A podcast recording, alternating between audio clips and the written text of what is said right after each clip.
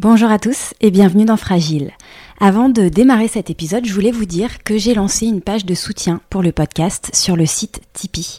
Car pour ceux qui ne le savent pas encore, je réalise ce podcast bénévolement depuis maintenant quelques années. Donc si vous appréciez Fragile et que vous voulez me donner un coup de pouce pour poursuivre l'aventure, sachez que votre soutien est très précieux. Ça m'aidera notamment à financer les frais de production et ça me permettra aussi de vous proposer plus sereinement de nouvelles rencontres insulaires. Je voudrais dire un immense merci à tous ceux qui ont déjà apporté leur soutien au podcast et pour ceux qui y pensent, je vous mets le lien vers la page de soutien dans les notes de l'épisode. Je vous souhaite une très bonne écoute. Bienvenue sur Fragile, le podcast qui raconte l'île de Porquerolles aujourd'hui à travers le regard et le portrait d'hommes et de femmes qui l'habitent, l'aiment et la font vivre. Comment sont-ils arrivés ici? Comment voient-ils l'île évoluer? Quel est leur endroit préféré, les souvenirs qui les ont marqués? Écouter les habitants raconter Porquerolles, c'est entrer dans l'intimité de l'île, lieu d'histoire, d'inspiration artistique, de diversité biologique, de contraste et de paradoxe. Un endroit précieux et fragile. Je suis Ingrid Blanchard et je reçois aujourd'hui Eric Rossi. Bonjour Eric.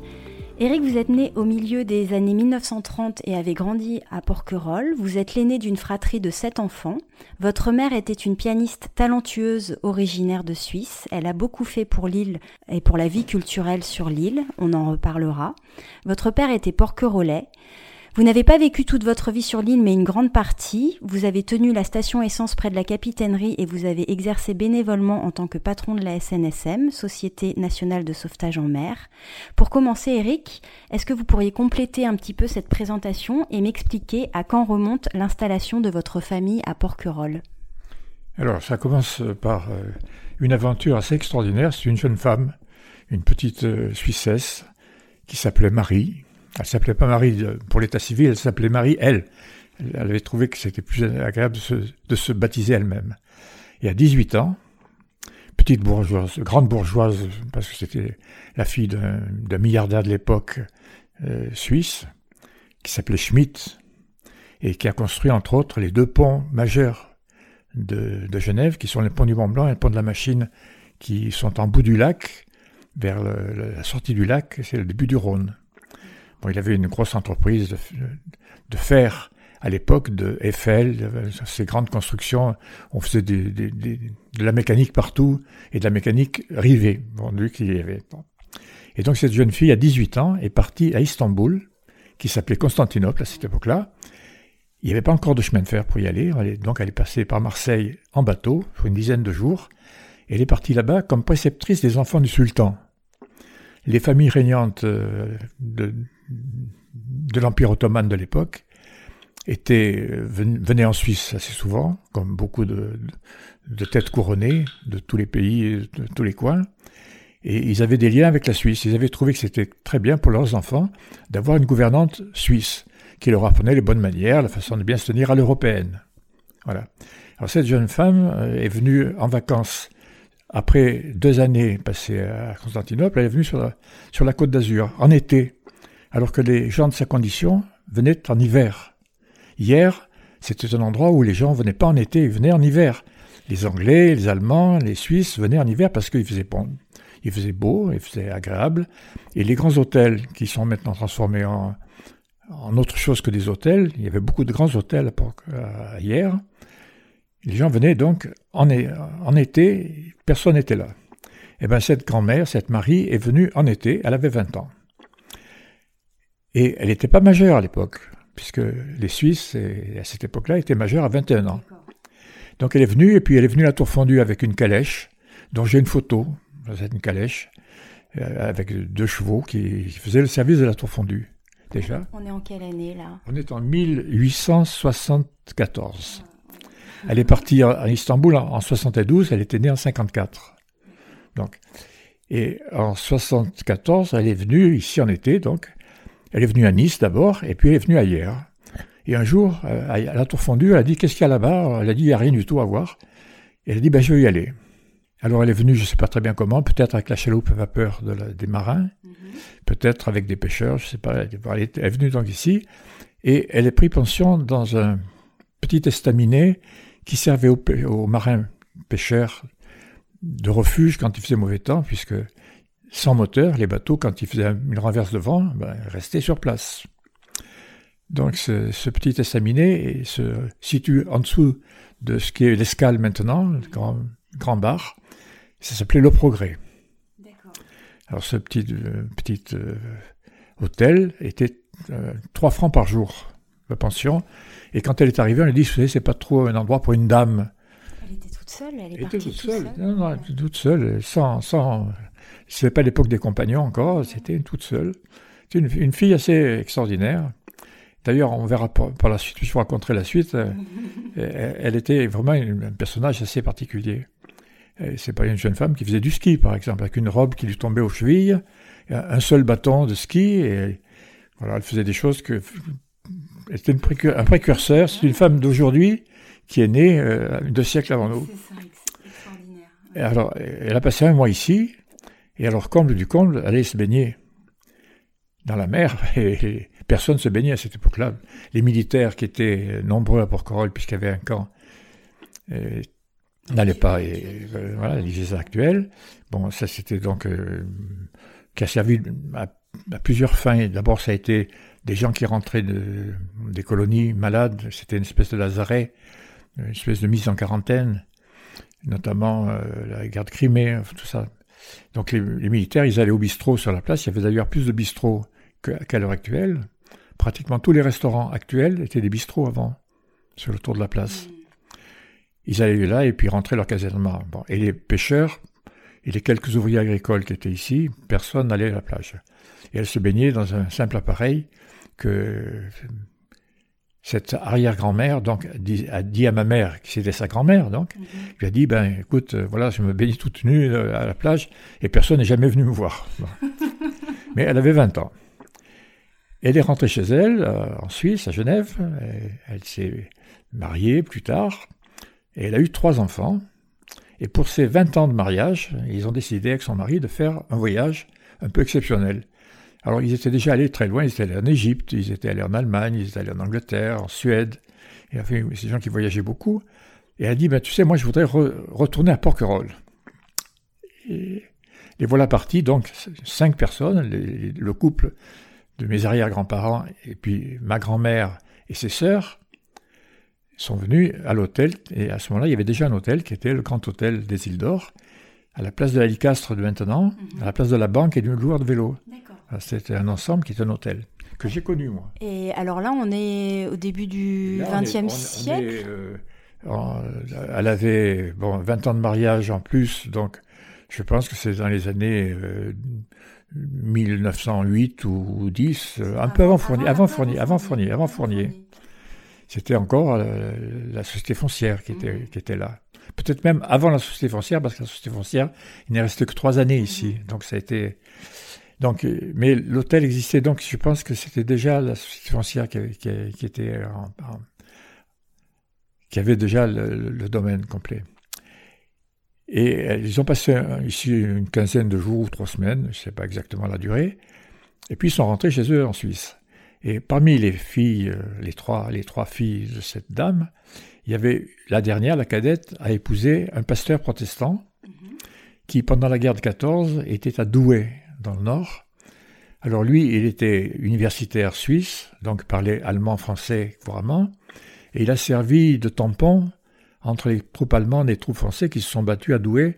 Leur maison était complètement détruite, et ce sont des gens qui ont tout perdu pendant la guerre de 14. Après, ils sont rentrés chez eux, et au bout d'un certain temps, ce, professeur de théologie, pasteur protestant, important, c'est un homme, un intellectuel important de Genève, euh, a dit à, sa, à son épouse Je voudrais te montrer la Grèce, mais ils n'avaient pas d'argent, donc ils ont décidé de venir dans un pays qui ressemblait à la Grèce, qui était Porquerolles, où cette euh, grande-tante a eu le, bonheur de venir petite fille. Elle est venue ici, elle avait une dizaine d'années. Et quelques années après, ce couple-là, le, pasteur et, son épouse, donc ma, ma grande-tante, ont acheté une maison ici, qui s'appelle l'Oasis, qui est juste en face de chez nous, là, sur la place devant l'école. Et à partir de cette époque, ils ont acheté cette maison en 1922. Et à partir de cette année, de 1922, toute la famille maternelle, puisque c'est la, famille de, de, maman, est venue dans cette maison à tour de rôle en été. Tout le monde est passé par là, y compris maman. Maman avait, elle est née en 13, maman. Donc euh, en 22, elle avait 9 ans. Mhm. Elle est venue petite fille, puis jeune fille, etc. Pendant très longtemps, toute la famille venait là.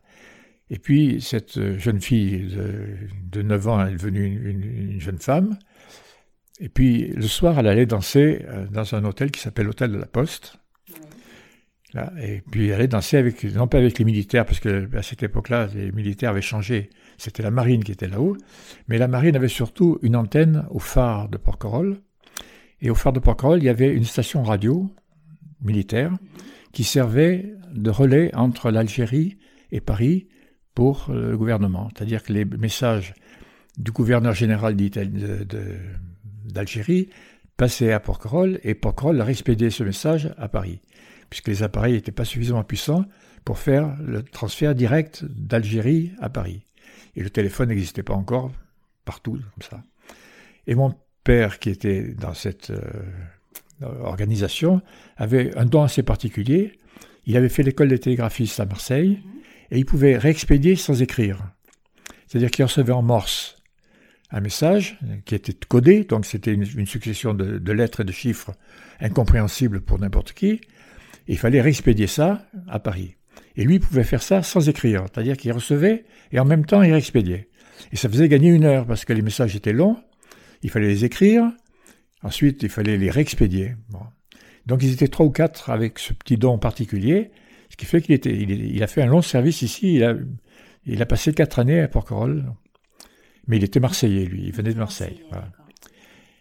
Et bon, quand il avait un peu de liberté, il allait aussi au bar de la Poste, voilà. Et j'ai une date euh, connue maintenant, c'est la rencontre de, de, ces deux personnes un jour de Sainte-Anne, un jour de la fête du village. Et j'ai même des détails plus précis, puisque maman m'a fait des confidences après. j'ai tout ça, j'ai une date très précise, mais fait, ça intéresse que nous euh, directement. Il y a pas de... 23 juillet en ah, l'occurrence. En quelle année ils se rencontrent? Ils se sont rencontrés en 30. En 30, d'accord. En 30, et euh, donc ma mère est repartie en Suisse euh, pour finir. Comme elle était pianiste, elle, était pianiste et en même temps elle était danseuse parce que elle a fait partie de la, troupe d'un monsieur qui est très connu dans la danse, qui s'appelle Jacques Dalcroze, mhm. et qui a créé la danse dite rythmique, c'est-à-dire où on danse pieds nus, sans, sans chaussons, les pointes sont des vraies pointes, c'est-à-dire qu'on est sur le bout du pied, non pas du tout sur les orteils comme euh, une danseuse de ballet. Et puis euh, avec des habits qui sont des habits de danseuse moderne et non plus des tutus, tout ça. Il, c'est en rupture. Un peu l'héritage d'une arrière-grand-mère déjà. Euh, non, non, mais elle avait, alors cette, cette, ma mère Monique était la préférée de, de sa grand-mère. Et comme elle a eu un problème avec sa mère, qui a divorcé en, en 1922, il a divorcé, donc euh, c'était pas. la, relation mère-fille a été compliquée pour elle. Et donc la figure de, maternelle, c'était la grand-mère. Et cette grand-mère, ben, c'était, c'était Marie, avec un tempérament assez particulier. Donc elle est partie comme ça. Et cette grand-mère a très vite su qu'il y avait euh, quelque chose entre ce garçon et sa petite fille, et elle a beaucoup poussé pour la, favoriser, à telle enseigne que le Noël suivant, elle est venue avec elle dans cette maison en hiver, avec sa petite fille, pour que sa petite fille puisse voir son, son, marin qui il s'écrivait, mais enfin c'était bon, il n'y avait pas de téléphone à l'époque, c'était pas encore. Euh. Et donc cette arrière-grand-mère, mon arrière-grand-mère, Marie, a, a, beaucoup œuvré pour que sa petite fille s'épanouissent. voilà. Et en 32, ces deux individus se sont mariés à Genève. Alors mon père à ce moment-là avait fini son service militaire et il était embarqué comme euh, radio sur euh, les chalutiers de mer du Nord, à La Rochelle entre autres. Et il y avait très peu de bateaux qui étaient équipés de radio à cette époque-là. Et il était un des premiers à être embarqué comme radio pour passer les pêches. Pour... C'était intéressant pour les armateurs de savoir ce que le bateau avait lui dire ben écoute quand tu as nous avons un marché de temps il faut rentrer maintenant donc mon, père est parti en Suisse se marier à Genève et mes parents ont, sont mariés euh, à la mairie de Genève et ils ont fait une, petite bêtise ils ont oublié de, faire transférer leur, leur, mariage à l'ambassade de France. Ce qui fait qu'ils étaient mariés pour les Suisses et pas mariés pour les Français. Alors, ils, se sont mariés, donc ils ont fait sept enfants successivement. Et un jour, mon père, en voulant préparer sa retraite, est allé voir les autorités. On lui a dit Mais vous n'êtes pas marié Regarde. Vous êtes la veuve française, vous n'êtes pas marié. Il dit J'ai sept enfants, mais il dit Ça fait rien. Et mes parents se sont mariés avec moi. J'étais. J'étais pas témoin, mais j'aurais pu l'être parce que j'étais déjà majeur. Ils se sont mariés très tard. Enfin, ça a été une. Oui, c'était une remise en. Voilà. voilà c'est une histoire assez intéressante, en tout cas. Voilà. Voilà. Et puis ils ont fait donc. Euh, moi, je suis né en 34, donc deux ans après. Vous êtes né euh, en Suisse, à Marseille. À Marseille, parce que mes parents se sont installés à Marseille. Papa était marseillais et ses parents à lui étaient marseillais. Donc euh, voilà. mon grand-père paternel était un Italien qui est venu d'Italie en 1900 à pied à 8 ans, tout seul, de pratiquement de Florence, parce que c'est à côté d'un petit bled à côté de Florence, à Orange, dans le Vaucluse, à pied, tout seul, à 8 ans. C'est aujourd'hui impensable. Et il, allait parce que c'est une histoire un peu compliquée. Mon arrière-grand-père paternel était garibaldien. Et avec Garibaldi, ils sont venus donner un coup de main à la commune de Paris, quand en 70, il y a eu la commune de Paris. Mais ils sont arrivés, c'était fini. Donc ils sont rentrés en Italie à pied, comme les troupes marchaient à pied. Et cet arrière-grand-père, là, il est tombé malade à Orange. Et on l'a laissé au bord de la route en disant, écoute, débrouille-toi. Nous, on ne peut pas t'attendre. Tu es malade, soigne-toi, guéris-toi, ou meurs. Mais on te laisse ici. Et il a été recueilli par une famille. Cette famille avait une, femme qui est, qui est mon arrière-grand-mère de l'autre côté, du côté paternel. Cette arrière-grand-mère était calabraise. Comment? Je ne sais pas comment elle est venue, celle-là, j'ai pas de, renseignements hein, historiques à elle. Et il a été recueilli par cette famille, guéri, et il est rentré chez lui. Mais tous ces gens-là, c'était des, ouvriers pauvres. Ils ne savaient pas lire ni écrire. Et pour garder le contact, ils se sont adressés au curé de leur paroisse, qui écrivait au curé de la paroisse de l'autre côté, en Italie, et deux fois par an, ils s'écrivaient en disant un petit peu voilà ce qui s'est passé dans la famille. Le curé venait, il écoutait, il écrivait. Et il faisait une lettre euh, au curé de l'autre qui lisait la, la, missive. Et quand il y a eu la grande famille de, de, de, 1900 en Italie, les grands drames, la famille Rossi d'Italie a dit à la famille Brun d'Orange, eh ben, on, va t'envoyer les enfants. Ils ont envoyé une première fille, tout le village s'est cotisé pour que la, fille puisse venir avec euh, les diligences, ou je sais pas comment elle est venue exactement. Et puis, comme il n'y avait plus d'argent, ben, le petit frère a dit Moi, j'y vais à pied. Et il est parti tout seul. À 8 ans. À 8 ans. Il a mis trois mois pour faire le voyage. C'est il a dû travailler en route. Alors tout ça, je ne sais pas, je, sais pas directement de lui. Je le sais de maman qui, lui, maman l'a questionné quand elle s'est mariée. Elle a dit mais vous êtes d'où d'Italie pour comment Et puis elle a su et voilà. Et c'est maman qui m'a appris tout ça. Finalement, tout ce que je vous raconte là, c'est finalement c'est maman qui me l'a raconté parce que moi, j'étais pas là. Voilà. Voilà. Alors, vos parents s'installent à Marseille, vous, vous naissez à Marseille, vous grandissez, vous faites votre petite enfance à Marseille ou vous connaissez Porquerolles à cette époque? Non, alors moi je connais Porquerolles parce que je suis né en juin et en juillet j'étais ici, en 34. Donc j'avais un mois. Donc, donc j'ai toujours connu Porquerolles parce que j'ai grandi, j'ai des photos où je suis petit garçon de deux ans, euh, tout nu sur la plage de, la Courtade avec ma grand-mère et maman. Mais j'ai toujours vécu Porquerolles jusqu'à 1939-40 où à ce moment-là, ben, moi je suis parti en Suisse malade. Vous avez été scolarisé ici ou euh, à Marseille J'ai jamais été scolarisé en France. J'ai scolarisé en Suisse, à Guéry, en, dans les années 44.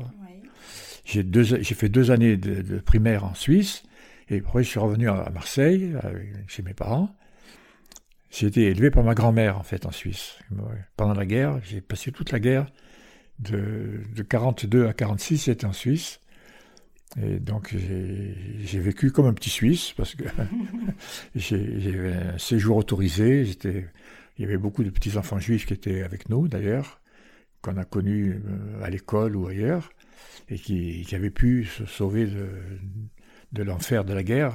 Moi j'ai passé une guerre euh, sans problème alimentaire et puis surtout soigné parce que j'avais une caverne tuberculeuse quand je suis parti. À 6 ans et je suis rentré guéri à 12 ans. et je suis rentré à Marseille à 12 ans.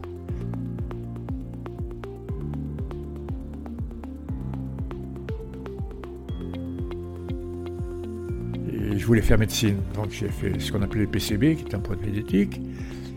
Puis j'ai commencé, euh, j'ai commencé médecine. J'ai eu la, faiblesse de me marier à cette époque-là. Bon, et puis ça a mal tourné assez vite. Et je me suis retrouvé privé de mon sursis militaire en 60. Mhm. Malgré mes études, malgré le fait que j'étais étudiant, on m'a dit l'Algérie vous attend. Et hop, je suis parti deux ans en Algérie. Donc j'ai fait deux années de guerre d'Algérie avec une seule permission en, deux ans, donc euh, à bout de 12 mois.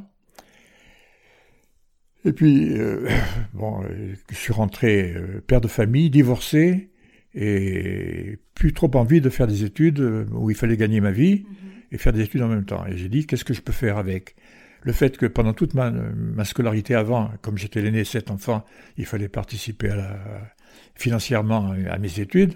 J'ai toujours travaillé. Donc, à l'époque, c'est la grande époque où on vendait n'importe quoi à n'importe qui. J'ai travaillé dans une maison qui faisait des machines à laver, des frigos et des cuisinières. Donc c'est comme ça que j'ai gagné ma vie. je savais faire ça. Et puis j'avais des bonnes bases de médecine. Et j'ai dit, il n'y a qu'une chose qui peut me sortir d'affaire, c'est travailler dans un laboratoire pharmaceutique. Alors je suis rentré en novembre 60, j'ai été libéré en novembre 60.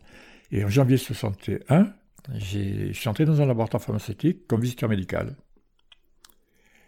J'ai été chef de groupe l'année suivante et patron de la visite dans un troisième temps grâce à des hasards euh, favorables. Et l'époque où on pouvait changer de boulot sans, sans problème, il y avait, euh, il y avait plus d'offres que de, possibilités. C'était les glorieuses. Et là, ça a très très bien marché.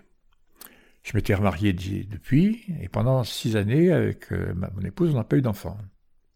Huit ans oui, j'avais un petit garçon d'un premier mariage. On a passé le, chiffre d'affaires du laboratoire d'un milliard à, trois en deux ans. J'avais une petite fille qui, était née entre, entre temps. Donc j'avais une vie où j'étais en avion tous les jours ou presque. J'ai fait 600 heures d'avion par an. Pour aller en France, un peu à l'étranger, j'ai fait, je suis retourné en Algérie, par exemple. J'ai refait l'Algérie pour créer un, réseau médical en Algérie. Et, tout, je lui ai dit, si je continue cette vie avec euh, une, un deuxième, une deuxième petite fille qui est née un petit peu après, je dis, euh, c'est compliqué, je ne connaîtrai pas mes enfants. Je m'en vais le lundi matin en premier vol, je m'en vais. Je rentre de temps en temps le samedi, pas toujours. Voilà. puis, alors donc j'ai dit que comme je suis un petit peu attrapé avec mon, patron, j'ai dit, bah, écoutez, si vous n'êtes pas content de moi, vous foutez-moi dehors. Il m'a dit, je peux pas parce que dans l'industrie pharmaceutique, tout se sait. Et alors j'ai dit, bah, écoute, euh, à ma femme, j'ai dit, si vous êtes d'accord, on va, on, va pour Kroll. Moi j'ai acheté cette maison en 63. Vous aviez toujours des attaches par... Ah, bien sûr, bien sûr. Moi je, venais toujours là et puis je suis venu. Alors ma grand-mère, donc la, maman, la mère de maman, mhm. a acheté cette maison-ci en, en 39. La maison où nous sommes. Et j'ai dit à mon épouse, et, mon épouse est tout à fait d'accord, elle dit qu'on va, on va aller là pour Kroll.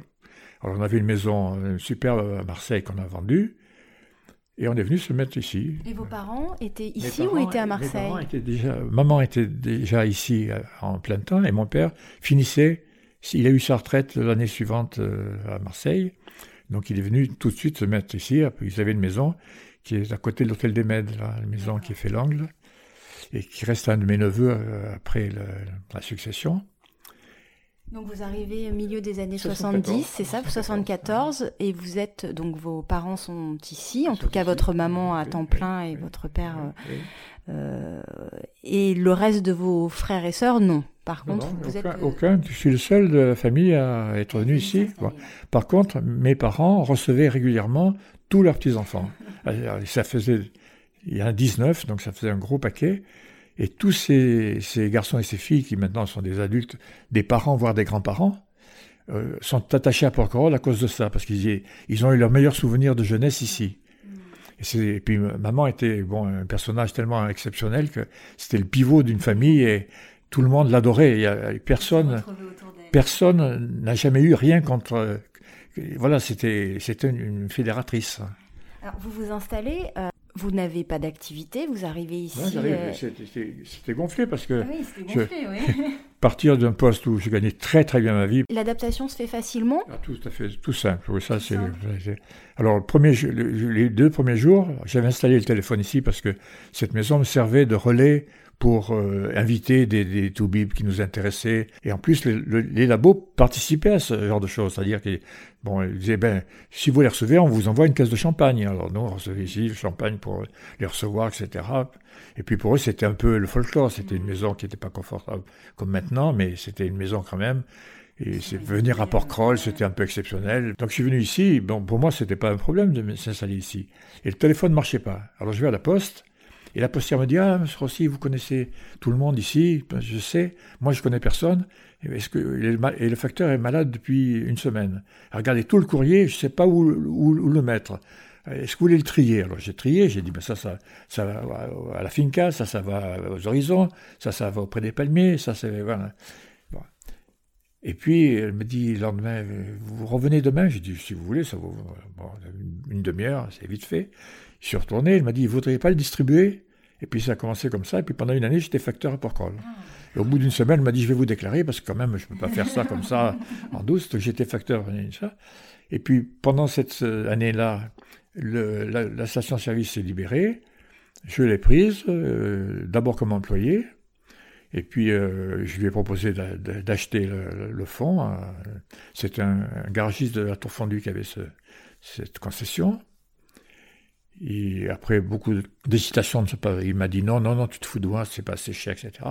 Et puis un matin, à 6 heures, il m'a téléphoné le matin, il m'a dit on aura rendez-vous chez le notaire à 7 heures. Bon, voilà. Et puis pendant, bon, j'ai pris la station, on faisait 5000 litres année, et je l'ai quitté mis dehors par l'État puisque c'est une concession euh, qu'on appelle une AOT, c'est-à-dire autorisation d'occupation temporaire, mhm. révisable à n'importe quand et sans raison. Et on nous a mis dehors en 2003, en fin 2003, avec une vente d'un million de litres par an. Donc c'était... Ah c'était, mais c'était 16 heures, 16 heures de boulot par jour, de présence, de, alors j'ai créé ça, et puis j'ai créé en vous aviez des, salariés avec vous? Trois, oui, trois salariés, oui. On a, une petite affaire de rien du tout, on a fait une grosse affaire.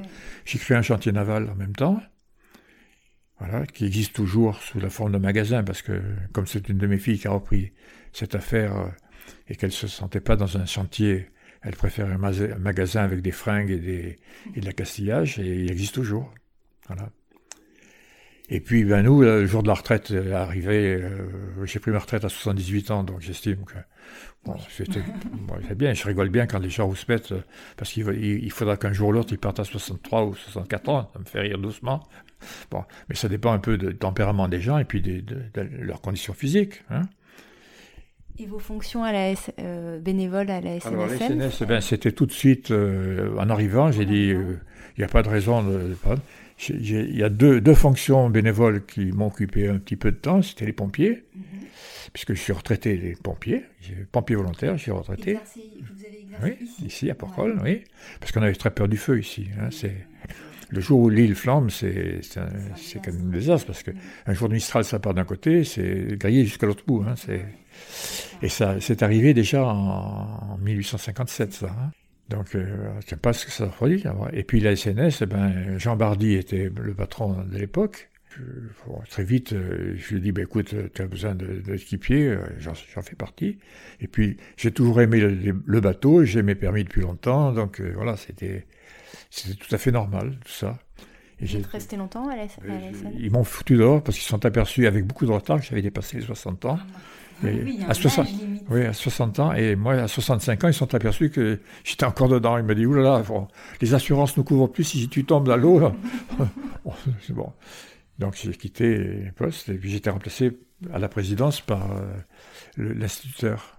D'accord. Qui, Marc qui, est, le patron maintenant, qui, est le président, et mon neveu qui est le patron. D'accord. Hein, Tristan et le, parce qu'il y a, deux, il y a ces deux fonctions que j'ai cumulées, mais qui étaient identiques. Mhm. le, le, président, c'est officiel, c'est, c'est la relation avec le, siège à Paris, et puis le, patron, c'est lui qui, qui, est en charge du bateau. Et puis voilà. Et c'est une, une fonction, euh, plus les, plus la SNS que les pompiers. Les pompiers, heureusement, on n'a pas eu grand-chose à faire. On a eu, on a eu que deux alertes de feu ici qu'on a vite maîtrisées. Et puis pas grand-chose d'autre. Bon, on avait des gardes, mais c'est tout. C'est pas, j'ai pas fait grand-chose comme pompier. Alors qu'en CNS, j'ai fait beaucoup de choses. Ouais, vous avez des exemples, vous avez des souvenirs de... Des souvenirs, oui, malheureusement très douloureux, très douloureux. Quand on, on, ramène à son père le corps de son fils tué par, par un coup de baume, c'est des choses lourdes. Hein. Quand on, oui, il y a même une, une, anecdote qui me qui, qui, qui rebondit 60, euh, 60 euh, ans plus tard, j'ai retrouvé avec l'équipage de la vedette un couple mort. Noyé, ils sont morts de froid, ils sont pas morts de noyade, parce qu'ils avaient leur gilet de sauvetage. ils étaient en jet ski, ils sont tombés du jet ski sur une vague, et le jet ski est parti à dérive et ils n'ont pas pu le rattraper, ils sont morts de froid. Et on a retrouvé deux, deux cadavres, un couple, une jeune femme et un, jeune homme. Et 60 ans après, j'ai imaginé un système pour que ça, pour que ça n'arrive plus. Que je suis en passe de le profiter maintenant. Qui en quoi tout, tout, bête, c'est un filin qui relie le coupe-circuit obligatoire sur cette machine, qui est relié obligatoirement au pilote, mhm. sur son gilet ou sur son poignet, qui coupe le moteur quand le pilote est éjecté, mais, mais qui garde le lien qui garde le lien avec, le, avec l'esquif. C'est tout simple, je, pourrais vous montrer ça tout à l'heure si, si je sais où ma femme a mis mes protos, parce qu'on a changé l'organisation de la maison, là, et, mais je ne sais, pas, je sais pas où c'est, mais c'est marrant, pardon pour l'interruption. Voilà, non, ouais, vous inquiétez pas, c'est passionnant. Voilà, c'est quelque chose comme ça. Ouais. Voilà.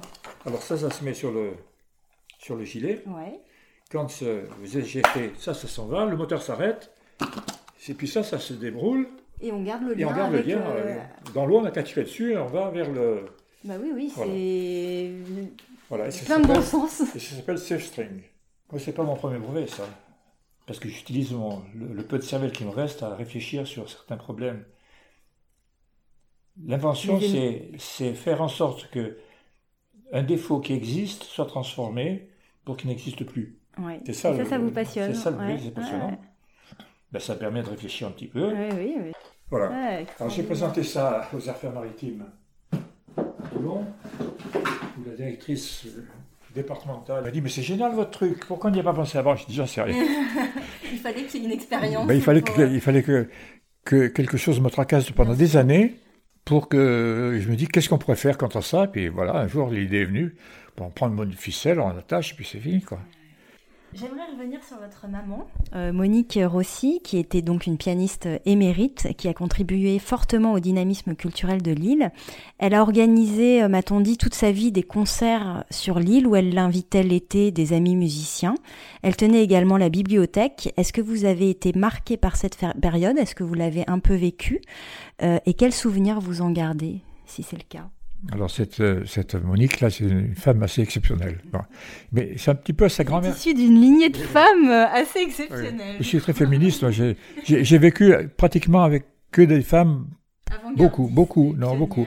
J'ai vécu avec cette arrière-grand-mère que j'ai connue et qui est venue à mon baptême à Marseille. Elle était genevoise. Elle est venue en avion en 34, aller et retour. Bon, et puis un jour, chez elle, elle, elle avait l'habitude de recevoir sa famille tous les jeudis pour ce qu'ils appelaient un thé. Alors c'était un thé parce qu'on voulait voir les enfants, on voulait voir qu'est-ce qu'ils faisaient. Et un jour, elle les amène, elle dit, devinez d'où je viens? Alors elle dit, bah, ce matin, tu as dû aller à une exposition, ou bien une conférence, ou bien, euh, on ne sait pas, tu as mangé un gâteau quelque part. Elle dit, non, je suis allé à Lyon. Alors il dit, écoute, c'est pas vrai parce que on t'a vu ce matin à 9h ici, et il est 2h de l'après-midi, et tu dis que tu es allé à Lyon. Et puis, c'est revenu comment? Elle dit, mais je suis allé en aéroplane. Quand euh, Air France a installé sa base à Genève, il se trouve que son filleul était chef d'escale et qu'il y a eu un vol inaugural de Genève à Lyon et qu'elle a voulu une place sur cet avion-là. Donc elle l'a fait. Mais c'était déjà une, dame qui avait 50 ans bien passés, elle avait 60 ans à cette époque-là. Et pour mon baptême, en 34, elle est venue, donc en 34, elle, avait, elle est née en 54, elle avait, euh, elle avait 80 ans. Elle est venue en aéroplane. avec des, avions qui étaient Junker à l'époque. J'ai des photos de, cet événement. Euh, les, fauteuils étaient en osier dans l'avion. Et l'avion était fabriqué avec des tôles ondulées, un petit peu comme les tubes Citroën, les camions, les camionnettes tubes. Voilà. Alors cette, maman, cette, fille, cette fille, voilà, cette fille. Et alors en plus, comme c'était c'était la première petite fille et, et, vraiment sa préférée. Il y a eu d'autres enfants qui sont venus après, mais cette Monique, c'était la préférée de, mon arrière-grand-mère et c'est elle qui l'a boostée dans dans son tempérament. À 16 ans, maman était premier prix de conservatoire. 16 ans. Elle était ensuite chez Jacques Dalcroze, euh, donc elle a, elle, a eu, elle a fait des tournées en Hollande, en, Angleterre. Elle me racontait toujours qu'elle était très fière d'avoir serré la main de la reine de Hollande, qui venait voir une, équipe de, de Suissesses qui venait faire une démonstration chez elle.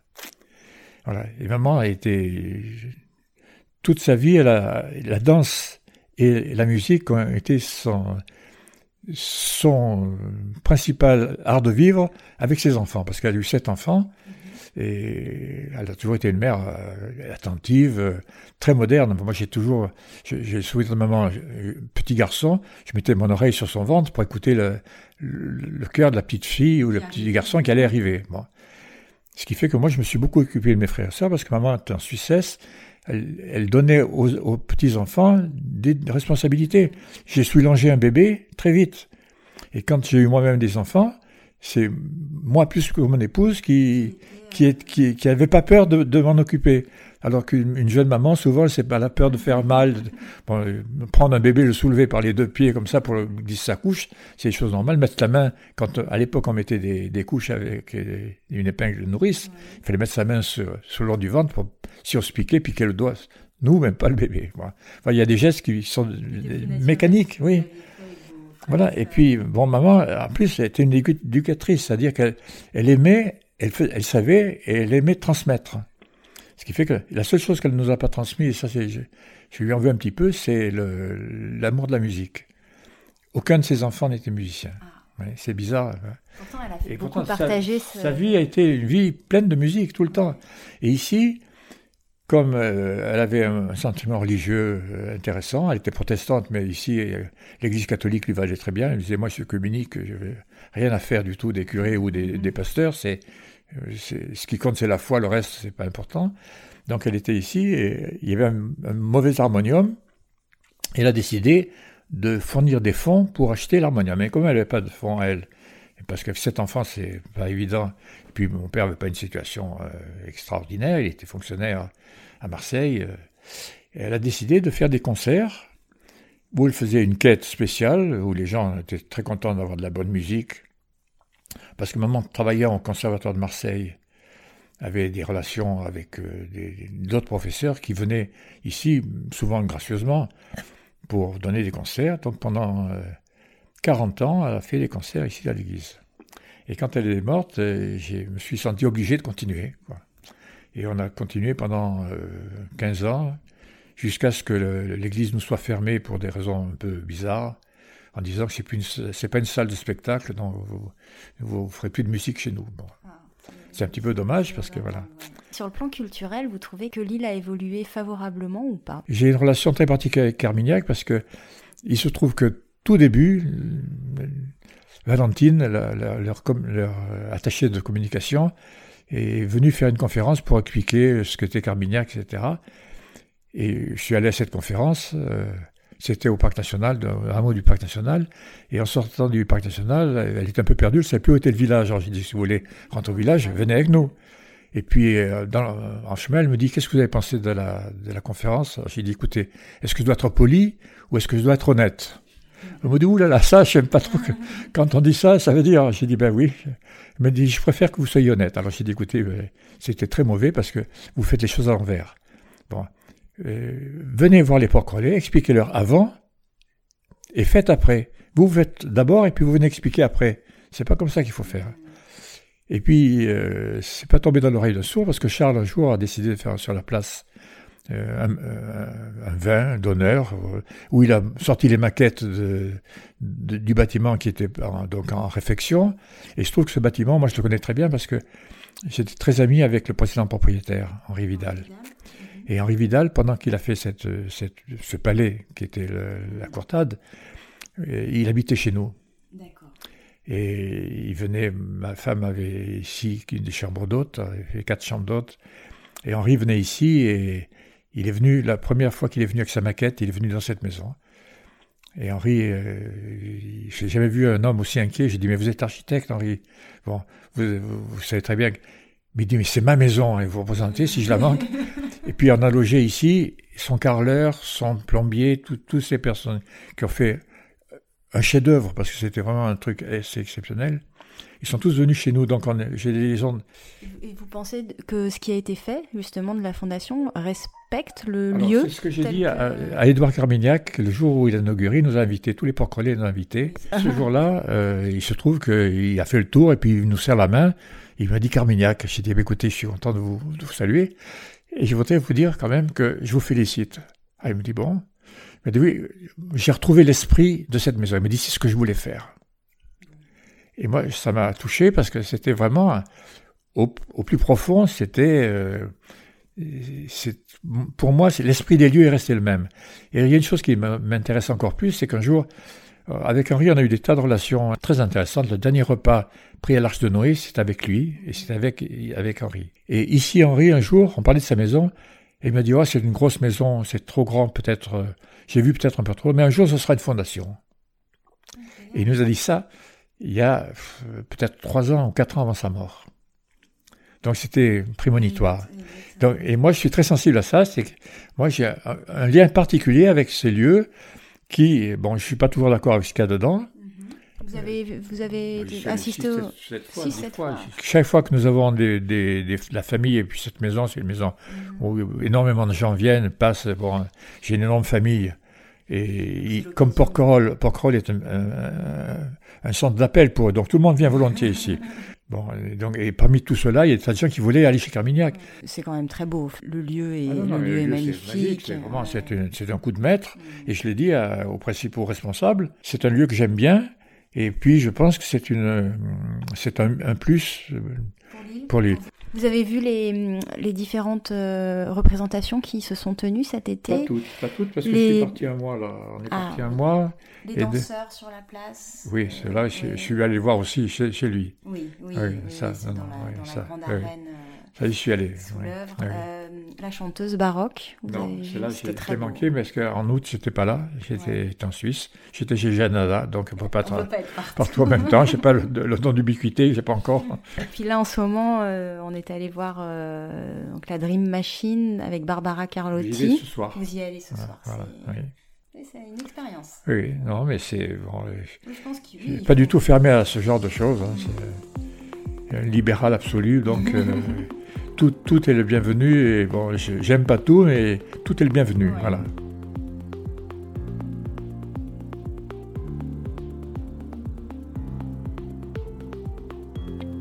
Euh, je reviens un petit peu en arrière sur euh, votre enfance euh, et notamment les premières années que vous avez pu vivre à Porquerolles.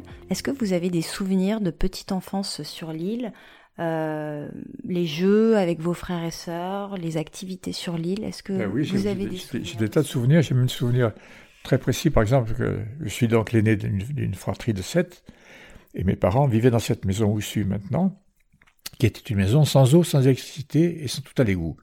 C'était une cabane. Et avec papa, on allait à 11h30 chercher de l'eau sur la place, avec deux brocs chacun. Et avec euh, à tout casser une quarantaine de litres, même pas, parce qu'un bro, ça doit faire 7-8 litres. Et moi, j'étais un petit garçon de 12 ans, donc j'étais pas, pas très costaud encore. Et on revenait à la maison, et avec ça, ça faisait l'eau pour toute la journée, pour faire tout. La cuisine, la vaisselle, la toilette, et l'eau, une fois qu'elle était usée, elle passait aux tomates parce qu'on ne la jetait pas. Et alors, une invention, ce serait pas de revenir à ça pour justement régler les problèmes ah, ben, d'eau sur l'île On n'a jamais manqué d'eau à Porquerolles, tant que les gens ne prenaient pas des douches. Donc voilà, à l'heure actuelle, on estime entre 600 et 800 mètres cubes jour la consommation d'eau à Porquerolles. Et c'est une île qui, qui supporte mal ça. La preuve, c'est qu'on nous apporte 400 mètres tous les jours. 400 mètres cubes tous les jours ou presque avec le, le bateau. Mais oui, moi j'ai des souvenirs, de, j'ai des, centaines de souvenirs, de, comme tous mes frères et sœurs, comme tous mes neveux et nièces, c'est les souvenirs de Porquerolles sont des souvenirs étonnants et des gamins beaucoup de, choses que bon faire des, choses que, que je trouve maintenant anormales, mais que je, serais très fâché si mes enfants faisaient pareil, mais je les ai faites moi. Bon, par exemple, aller à la tour fondue à la nage, partir du langoustier, aller à la tour fondue et revenir. Bon, ça, c'est des trucs. Vous l'avez fait? Oui, il 15 ans. Hein. Si mes, mes, garçons qui ont 15 ans maintenant faisaient ça, je serais fou de rage. Ah, c'est un de nos rêves avec mon mari. On est des nageurs d'eau libre et, euh, on aimerait bien. Mais il y a une traversée d'ailleurs, la traversière, qui existe. Oui, euh, ben, je l'ai fait. Vous l'avez fait Oui, oui. Elle existe et sans, encore, sans, sans, bateau d'assistance, sans rien à personne, sans dire rien à personne. Avec des amis Tout seul. Tout seul Oui, oui, tout seul. Voilà, aller jusqu'à Fondu, sortir de l'eau séchée et dire maintenant il faut que je rentre. Et comme j'ai pas de sous, j'ai rien pour prendre le bateau, ben je rentre comme je suis venu. À la nage, je rentre retour. Il faut le faire, hein. Euh, oui, ça fait, ça fait, Il y a combien de kilomètres ben, y a, Je crois qu'il y a. non Non, non, ah, non, non, non, non, non, retour. Même pas, non, de, de, la tour fondue, de, de, la tour fondue au port de Porquerolles, il y a 6 km. Ah, oui. Mais de, du langoustier, du petit langoustier à la tour fondue, il y a, il y a 2000 mètres, pas plus. Ah, il y a 2000 mètres. enfin, même, même pas en, plus. En, en mer, ah non, non, non, non, il faut, faut le faire. Non, non, non c'est pas. Ouais, ouais. Non, non. voilà, si mes enfants faisaient ça, je serais fou de rage. Ils le savent ben, je l'ai un peu trop dit, je l'ai dit. Ne le faites pas, c'est un mauvais exemple. Intrépide comme votre mère et votre grand arrière-grand-mère. Et, c'est pas tout, c'est que bon, j'ai des frères et sœurs, mais ils sont tous du même acabit. Hein. non, non, on est tous. non, maman nous a donné des gènes qui sont, prendre des gènes qui viennent de plus loin, qui sont des, c'est pas des, c'est pas des rigolos tout ça. ça.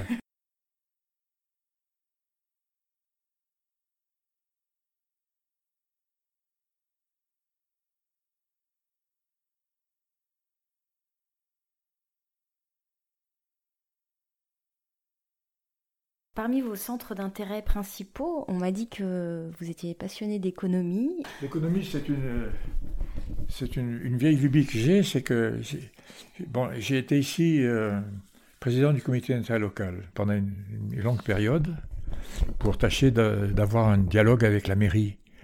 Et on est au début du, du deuxième tranche de HLM qui sont faits là-haut. Et je me suis toujours intéressé à l'économie en tant que chef d'entreprise. Et même quand j'étais dans un, laboratoire où je n'étais que salarié, j'estimais que c'était une maison à moi, comme si j'étais le patron finalement. J'ai toujours eu cet esprit de, de dire qu'est-ce qu'on peut faire de mieux, et ce qui ne va pas, qu'est-ce qu'on peut faire pour que ça aille mieux? Et en économie, c'est la même chose. L'économie, c'est un petit peu ça. Donc l'économie générale m'intéresse, et l'économie politique m'intéresse aussi. Donc voilà, j'ai la maison pleine de livres d'économie politique. Et j'écris un bouquin pour le moment, qui est un, bouquin de, de, politique fiction, dans lequel je, je, mets en place un système euh, global de civilisation à venir. Mais c'est un, c'est un conte utopique. Ça s'appelle comme ça, conte utopique où c'est une, une, femme qui est présidente ah. de la République. Mais ça, ça tient au fait que j'ai vécu avec une épouse, euh, avec deux filles, une mère et une belle-mère, qui étaient euh, très souvent avec nous. Donc j'ai vécu un milieu de femmes. Et quand je suis arrivé ici, en 74, j'avais donc deux minettes, une qui avait 18 mois et l'autre qui était dans son panier. Hein les copains disaient mais ça va pas, tu, tu, tu, tu démerdes, pardon l'expression, euh, cette petite fille, c'est pas à toi de faire ça, c'est à ta femme. Je dis non, on, est deux pour avoir fait ce gamin et elle est aussi ma fille, donc il n'y a pas de raison que je m'en occupe pas. Donc je me voilà. Et pour revenir à votre question d'économie, c'est que j'ai toujours pensé qu'est-ce qu'on pourrait faire économiquement mieux? Mm-hmm. Bon, euh, on vit un monde économique, qu'on le veuille ou qu'on le veuille pas, qu'on soit pour ou contre, on vit un monde économique la création de richesses euh, fait que nous, vivons un monde qui est mille fois mieux que le monde de nos grands-parents, arrière-grands-parents. Moi, je suis issu, j'ai une double filiation. D'une part, des grands bourgeois richissimes qui ont fait vivre trois générations complètement sans travailler. Bon, nous, nous sommes la première génération à avoir dû travailler parce qu'il n'y avait pas d'argent qui venait d'eux. Et de l'autre côté, des gens qui étaient des ouvriers, euh, manœuvres, maçons, euh, des gens qui... Et entre les deux, je dis que la création de richesse, c'est une obligation. Et quand on pense à ce que nous étions, nous, peuple, il y a 50 ans, et ce que nous sommes maintenant, les gens qui disent c'était mieux avant, ils, ils ont des, des rondelles de saucisson à la place des lunettes. Hein. Et pour revenir euh, justement à Lille, et donc la dimension, où la dimension économique est une réalité, hein, on le voit euh, l'été avec euh, la pression touristique. Vous avez une position sur, alors dans ma question, il y a déjà un semblant de, de, de voie de, réponse, mais sur l'hyperfréquentation de l'île l'été, est-ce que qu'est-ce que qu'est-ce que ça vous, évoque? Ben, Le problème, il y a un double problème là-dessus. Il y a d'une part, les gens qui viennent, ils ont le droit de venir. Première chose. Deuxième chose, la masse, c'est jamais bon, nulle part. Tous ceux qui viennent ici, bon, ils ont le droit de venir. Économiquement, euh, on a beaucoup plus d'argent qu'avant. Avant ne venait ici qu'une élite financière, des gens qui avaient de l'argent et qui pouvaient se permettre de venir un mois. Maintenant, plus personne vient un mois à Porquerolles. On vient 15 jours, quand on vient 15 jours, et puis même on vient 3-4 jours, et même peut-être une journée. Bon. Et c'est le, rapport à, l'île a, changé pour ceux qui y habitent. Pour ceux qui viennent, non. Ceux qui viennent voir, eh bien, ils voient un joli coin et ils sont contents d'être venus. Et... On parle quand même de régulation par l'insatisfaction. On dit que les gens qui viennent aujourd'hui euh, peuvent se plaindre. Euh, alors il n'y a pas de toilettes sur l'île. C'est vrai qu'il voilà, il y a quelque chose de l'ordre de l'inadaptation entre le flux de, de, de, personnes qui viennent ici et ce qu'on a et les infrastructures qui sont disponibles. Oui, mais là, moi, je pense que c'est un problème économique si, si pourquoi il y avait des toilettes bien, bien organisées, ce qui est faisable économiquement, il suffit de mettre 5 millions sur la table, et puis on fait des toilettes partout dans Porquerolles, bien. Bon, mais malheureusement, c'est pas le problème, c'est que où les trouver, qui paye? Je reviens à vous et à votre lien avec l'île. Euh, Est-ce que vous pourriez me dire un petit peu à quoi ressemble une de vos journées sur l'île Peut-être qu'elle ne se ressemble pas, mais si vous deviez un petit peu me dire comment vous vivez vos, vos journées actuellement Alors, ben, en, été, je suis très casanier parce que j'ai une maison agréable, j'ai un jardin, je me mets dehors, et puis y a, on, est, on est hyper tranquille, on est le, coin du village le plus tranquille possible. Même mes parents qui, habitent, qui habitaient de l'autre côté, de l'autre côté de la place, euh, il y avait des voitures qui passaient, du bruit. Ici, il n'y a jamais personne parce que... Ceux qui peuvent se perdre en pensant aller au phare. Ben, ils nous demandent où, est le phare? J'ai dit, ben, écoutez, vous, vous, continuez, puis vous prenez la première à droite, vous y êtes dessus.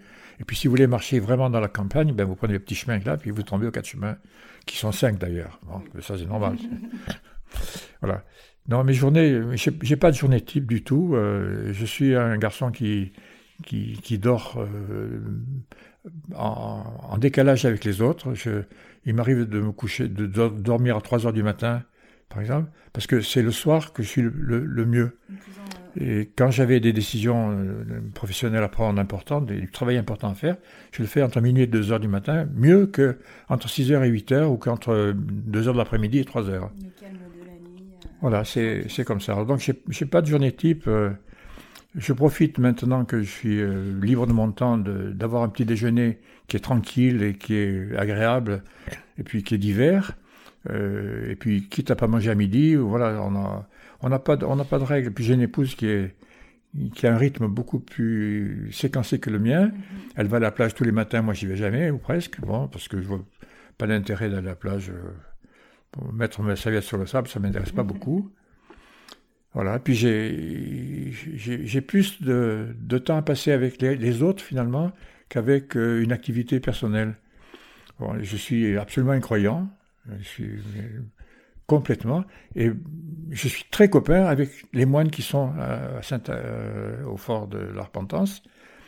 L'ancien Séraphin, qui était un homme intéressant, que je suis allé voir deux fois chez lui, où il est maintenant, d'une part pour fêter ses 90 ans, et puis une fois pour le voir simplement. Il est où maintenant, le père Séraphin? Il est à Solan, dans l'Ardèche, dans, un, monastère de femmes euh, orthodoxes. Mhm. Et son supérieur lui a demandé de plus être seul, donc il a il a cédé euh, parce qu'il a fait vœu d'obéissance, c'est ce qu'il m'a dit, mais il, m'a dit ça avec des larmes aux yeux. Hein. quitter Sainte-Marie, ça l'a beaucoup euh, ennuyé, mais c'est un homme rayonnant, il, connaît mes positions intellectuelles et philosophiques, et on s'entend très bien. Et il a été euh, remplacé par un que je connais plus que les autres, jeune, que j'ai rencontré tout à fait par hasard. Un jour, sur le bateau, il y avait deux moines qui venaient à Porquerolles sur le bateau, et euh, on a des amis qui étaient avec eux sur le bateau, et ils commencent à parler en anglais. Bon, vous, allez, où? Ah ben, On va au fort là-haut, ils avaient quatre gros cartons. Et il pleuvait beaucoup ce jour-là. Et alors j'ai dit, mais comment vous allez faire? Bien, on va aller à pied et on reviendra chercher le deuxième carton après. Alors il dit, ouh là là, alors cette euh, amie me téléphone, elle me dit, écoute Eric, tu as une voiture, tu devrais être gentil, venir les chercher, tu veux bien venir les chercher? Je suis parti avec ma camionnette, j'ai pris les deux moines et leur paquet, et je les ai emmenés là-haut. Et puis en anglais d'abord, parce que Basile est roumain, et il parle l'allemand et l'anglais, et le roumain, mais pas le français. Donc on a parlé un peu en anglais, et puis euh, très vite on, s'est bien entendu. Il m'a dit si vous pouvez me prêter un livre en français, je vais lire en français comme ça, je verrai déjà les mots, puis ça va. Et maintenant il parle français aussi bien que moi ou presque. Hein. Extraordinaire, parce qu'ils ne sont pas là depuis très longtemps. Ben non, il est là depuis deux ans. Hein, Ce qui fait que bon, Basile est devenu un ami, mais intime. Et lui aussi, bon, je n'ai pas caché mes, positions parce qu'il n'y a aucune raison de les cacher. Et puis, quand on parle à quelqu'un, il est autant être honnête. C'est pas la peine de, se cacher derrière un crayon. Je suis trop gros pour ça. Et voilà, on a, on a des relations d'amitié. Les journées, moi, je j'ai pas l'impression de perdre mon temps, mais je fais pas grand chose apparemment. J'ai une cervelle qui tourne souvent comme ça et je lis beaucoup quand même. Et puis on, est des fanats d'art. on est allé euh, à Monaco la semaine dernière pour l'exposition d'Ali. Euh, on va chez Genada une fois par année au moins. Bon, euh, voilà, c'est un monde qui nous plaît.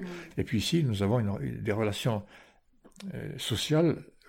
Beaucoup de gens nous disent, mais en hiver, qu'est-ce que vous faites? Vous vous ennuyez pas en hiver? Je ne me suis jamais ennuyé une minute, jamais on a des copains, on se voit, on se reçoit, on, regarde un film ensemble. On a... Vous pensez justement que le caractère insulaire développe davantage cette vie de village qu'on peut retrouver dans certains villages euh, sur le continent pour, ne, pour, ne, parler que de choses que je connais assez bien, la SNSM, bon, il y a une vedette dans chaque grande ville.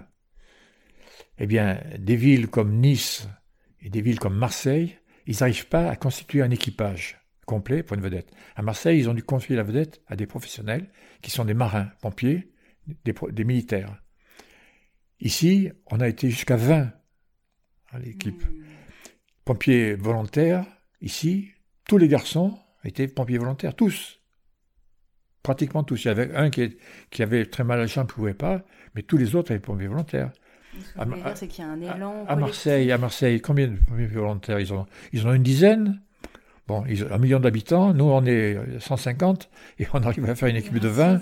Et non, mais c'est, ratio, c'est.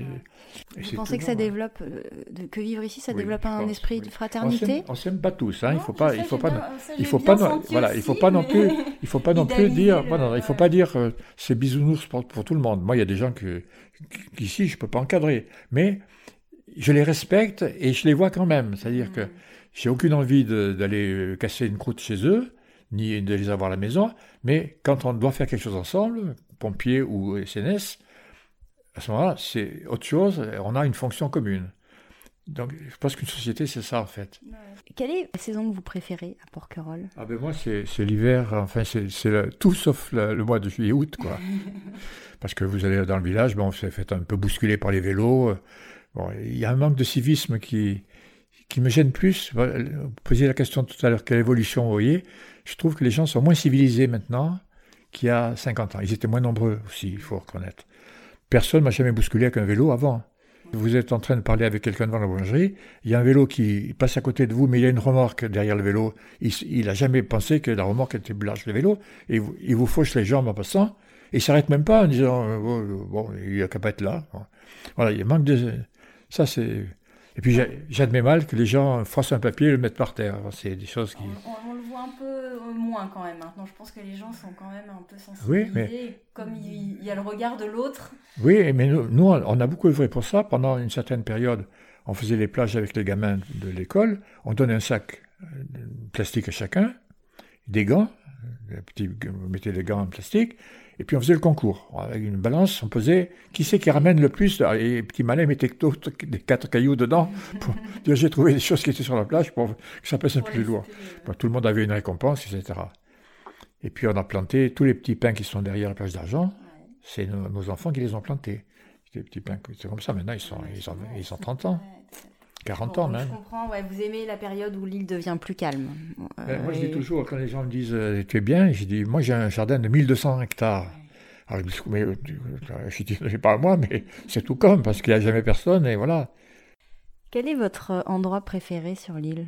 Le ou les endroits Alors moi, c'est la place de Notre-Dame pour des tas de raisons euh, familiales. Et puis, c'est là que j'ai nagé pour la première fois de ma vie. Et ça, j'ai le souvenir de ce jour-là, en plus. C'était avec ma grand-mère. Et puis, il faisait, euh, il faisait un gros temps, il y avait du Mistral. Et j'ai senti que les vagues, quand elles venaient, elles me soulevaient tout seul. J'ai dit, mais une fois que tu es en l'air, tu peux rester en l'air. J'ai bougé, puis je me suis aperçu que je savais nager. Bon, c'était un exploit. Et ça, j'ai toujours été très. Et puis c'est là où j'ai emmené mon, mon épouse qui est là. La première fois qu'elle est venue à Porcol, c'est là où je l'ai emmenée. Donc c'est une place qui est. C'était peut-être moins.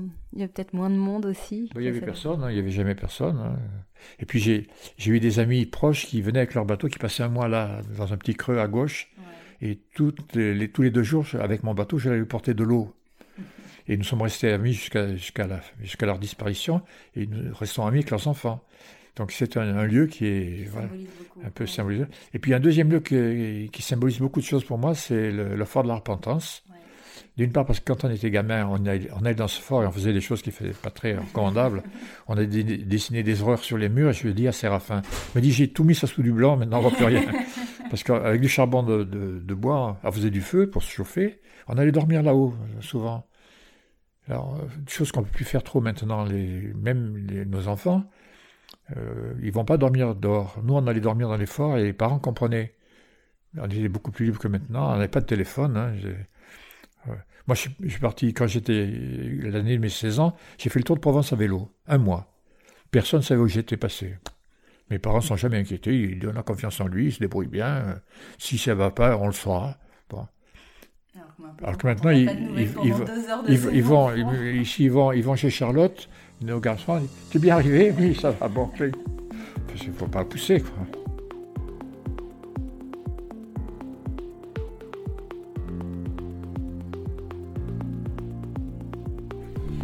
La porquerolle authentique, ça signifie quoi? Si tant est que ça signifie quelque ben, chose. Non, moi, je ne sais pas ce que c'est que l'authenticité de porquerolle, parce que je ne sais pas ce que c'était euh, il, y a, trois siècles. Et puis, euh, qu'est-ce qu'un porc-relais Je ne sais pas non plus ce que c'est. Alors, c'était, euh, bien sûr, ça fait partie de mes questions, parce que ici, tout le monde. Non, un porc-relais, vous ne savez pas le Non, je ne sais pas ce que c'est. Je ne sais vraiment pas ce que c'est. Moi, je, je suis bien partout. Bon. Il y a une année, en, en février dernier, j'étais en Chine. Bon. À 85 ans, aller en Chine, les gens disent Toi, tu vas en Chine tout seul? Oui, j'ai dit Je connais quatre mots. Bonjour, merci, au revoir, manger. Avec ces quatre mots, trois semaines, ça va, très bien. Bon. Et puis un peu d'anglais. Tu peux venir, hein, il n'y a, pas, y a pas de secret. Enchantée. Bonjour madame, Il n'y a pas de secret, tu peux Je vais au magasin. non, ces secrets, je les connais depuis 50 ans. Euh, oui, mais c'est passionnant. Alors, continuez. Mais nous, nous, fêtons, en janvier, nous fêtons nos 55 ans de mariage. Ah, c'est magnifique. Ah,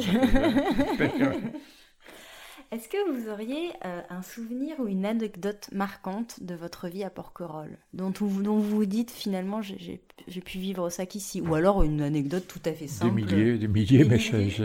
Il n'y en a pas une qui vous vient Non, moi, c'est des souvenirs de SNS qui sont les plus forts parce que il y, avait des vies parties ou, récupérées euh, fortes.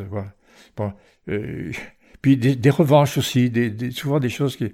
Oh, il y a ici un médecin qui, qui est un parcours très particulier parce qu'il c'est le patron du SAMU de 93.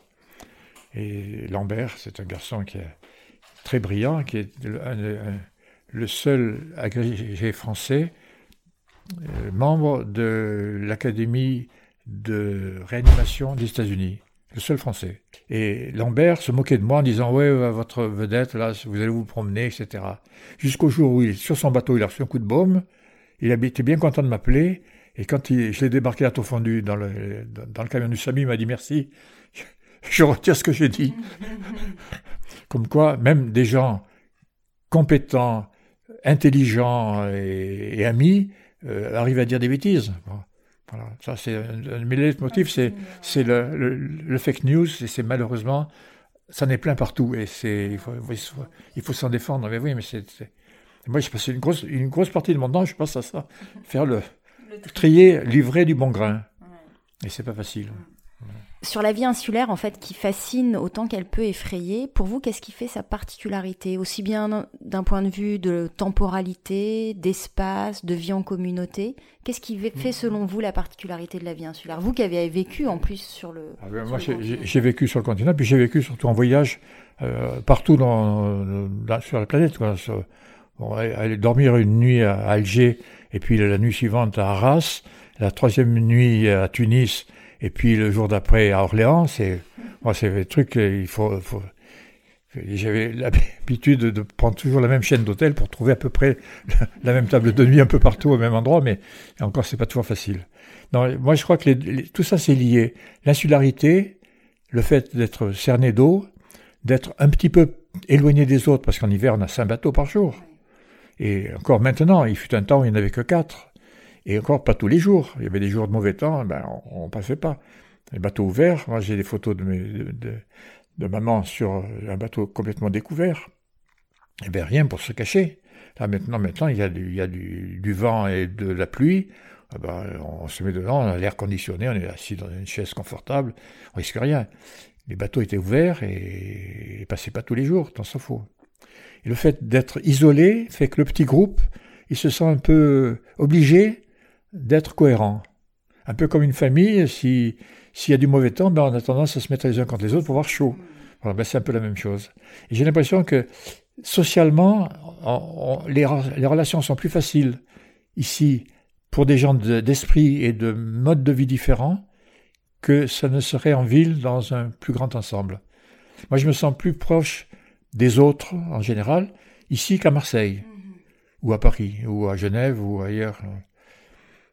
Voilà. Mais c'est même peu la même chose dans les petits villages de montagne, c'est la même chose.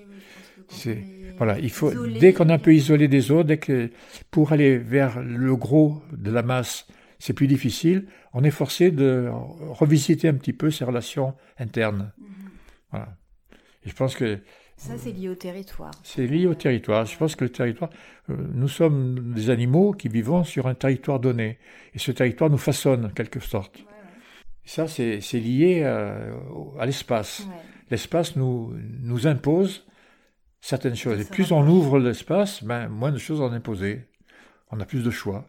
Et ici, il y a moins de choix, donc on est forcé d'utiliser mieux ce qu'on a. Ouais, Je pense que c'est une belle explication.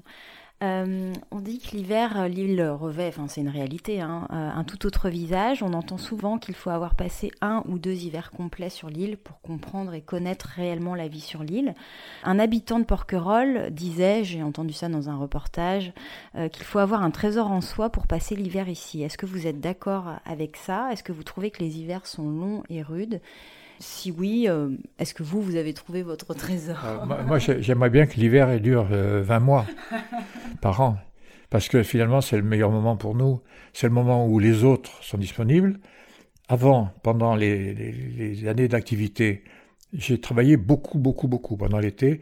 Des journées de 16 heures, 14, 16 heures par jour, tous les jours, 100 jours d'affilée, sans dimanche, sans week-end, sans vacances c'est, c'est physiquement, c'est un effort, il faut faire. Par contre, la, récompense, c'est qu'il y a tout l'hiver derrière où on fait rien du tout. Ou, pas, c'est pas faire rien du tout. On fait ce qu'on veut, quand on veut, comme on veut. Et l'hiver. Euh, pour vous, c'est pas une difficulté, l'hiver, au contraire. c'est le moment que. c'est, un très bon moment. Et bon, il fait, en plus, moi, j'ai une notion du foyer très particulière. Le foyer, c'est ça, le vrai foyer. Et ça, chez nous, c'est allumé jour et nuit. Et c'est le seul moyen de chauffage qu'on a dans la maison. Bon, ici on a ce qu'il faut parce qu'il y a des arbres qui tombent régulièrement. J'ai un camion, donc on peut chercher du bois où on veut. Le parc national a compris qu'il fallait ne plus brûler son bois, parce qu'avant on brûlait le bois. Et ça, on a eu. Euh, moi, j'ai eu une, attrapade avec notre député de l'époque. Euh, qui faisait, qui vient un jour, euh, par surprise, j'étais président du comité interlocal, il pleuvait ce jour-là, et il vient et puis euh, il se présente, il dit votre député, euh, je suis à Porquerolles, euh, qu'est-ce que vous avez à me dire? J'ai dit bah, écoutez, c'est bien parce que le parc national brûle tous les jours des dizaines de tonnes de bois qui serait mieux de, brûler dans les maisons. Il m'a dit, bah, écoutez, je vais voir si la direction des parcs nationaux peuvent pas faire en sorte que... Et maintenant, il coupe le bois, mais il le laisse au bord du chemin. Il prenez-le si vous voulez. Ce qui est une très bonne chose. Autant, autant ne pas le brûler pour chauffer les oiseaux. Euh, derrière le cimetière, il y avait une aire de brûlage où on brûlait des tonnes de bois chaque année. Et ces tonnes de bois, ben moi, devant chez moi, là, en hiver, c'est plein de bois. Hein, et le foyer, c'est ça. Le foyer, c'est. Et les, les, gens qui habitent autour de chez nous, ils aiment bien venir ici, parce qu'on se met autour du feu. C'est autour Donc du le bon feu de cheminée l'hiver. C'est le feu de camp. C'est votre trésor, en fait. Oui, c'est vrai, c'est vrai, c'est vrai. Et c'est un peu, c'est le feu de camp. Euh, quand on était scout, on fait un feu de camp, on se met autour et puis on chante ensemble. On est, on est autour du feu, on est comme, comme Et ça, c'est pour moi, c'est important. Voilà. Et puis j'ai une grosse famille en plus, donc, très souvent il y a un frère, une sœur qui est, qui est là, des neveux, des nièces, euh, des enfants, des petits enfants. Euh, voilà, c'est très chouette. Est-ce que pendant l'été vous adaptez un petit peu votre mode de vie pour euh, essayer de respirer un petit peu Oui, alors en, été je vois beaucoup moins de monde, beaucoup moins. Parce que les, gens jeunes. Vous hibernez en quelque sorte. Oui, j'hiberne en été. Et puis, euh, bon, euh, je, sors quand même, je ne suis pas sauvage, mais ça me dit rien du tout d'aller me balader dans le village quand il est tout plein de monde. Bon, euh, les gens que je veux voir, je peux les voir que s'ils travaillent, on se voit, je les dérange dans leur boulot, c'est normal. Moi, j'ai travaillé aussi comme ça pendant longtemps. Et pendant 40 années, je m'en suis pas rendu compte de ça, du monde qu'il y avait. Parce que j'étais au bout du, du port, j'avais beaucoup de clients. Je voyais beaucoup de monde, mais ça, c'était mon job. Oui, je les voyais passer, je les voyais passer, mais c'est tout. Mm. Je ne sentais pas qu'ils allaient rester ici. Alors que maintenant, quand je descends dans le village à n'importe quelle heure, il faut presque jouer des coudes pour passer. Bon, euh, voilà, c'est. Mais je comprends très bien qu'ils ont le droit de venir. Je les aime bien aussi, et je pense qu'ils font vivre beaucoup de gens sur l'île. S'il n'y avait pas les touristes, on ne vivrait pas. Il ça, il ne faut pas oublier que euh, tous ceux qui râlent quand les touristes disent s'il n'y a plus personne, c'était bien. Oui, mais quand il n'y avait personne, et il y a eu une période il y, a, 100 ans ou 150 ans où il n'y avait pas grand monde ici, mais ne pouvaient venir ici que des gens fortunés, et les autres, ils n'avaient rien. quand je lis le livre de Canessa, euh, vous connaissez le livre d'Alphonse, et Alphonse Canessa, je suis à la base du, livre, moi. Ah. Parce que quand il a perdu sa femme, il a fait une dépression très grave. Et je dis, Alphonse, vous devriez écrire vos souvenirs, parce que j'ai connu son papa, lui, à lui. Et ce papa, c'est un homme merveilleux, un pêcheur, qui a arrêté de travailler. Son fils lui a pris une partie du moteur de, son bateau pour qu'il n'aille pas mettre ses filets. Il allait à la rame. Et il sortait à la rame tout seul, il allait mettre ses filets le plus près possible. Il allait à la plage d'argent ou pas loin. Il voulait pas que son père aille derrière parce que il avait peur qu'à 80 ans, il, ne puisse pas reventer. Donc il, il, avait enlevé le delco de la partie allumage du moteur comme ça, il peut pas mettre son moteur en route, il pourra pas partir. Mais il allait à la rame, et il ramait à, l'italienne, c'est-à-dire face à, face à, la route. Ah il remet pas en arrière, en poussant.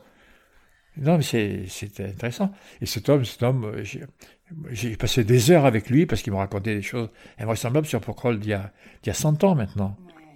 Et ce Porquerolles, c'est le Porquerolles de Canessa.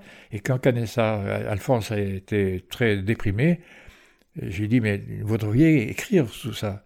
Vous êtes un enfant du pays, etc. Et c'était une relation euh, intéressante pour moi. C'était un homme euh, comme je les aime, quoi. je suis quelque part, je ne sais pas où, et il m'a dédicacé son premier exemplaire chez, les là-haut. Oui, il faut absolument que je le lise, il Il faut le dire, c'est un témoignage euh, sur C'est voilà, c'est quand petit garçon, il, il partait porter son repas à son papa qui était à l'Oustao de Dieu, dans son bateau, pris par le mauvais temps, et lui, il venait après l'école, il allait là-bas, avec le, dans un, torchon, porter un plat pour son papa qui, passait la nuit avec son bateau, parce que le bateau c'était leur seul bien, donc il fallait protéger le bateau.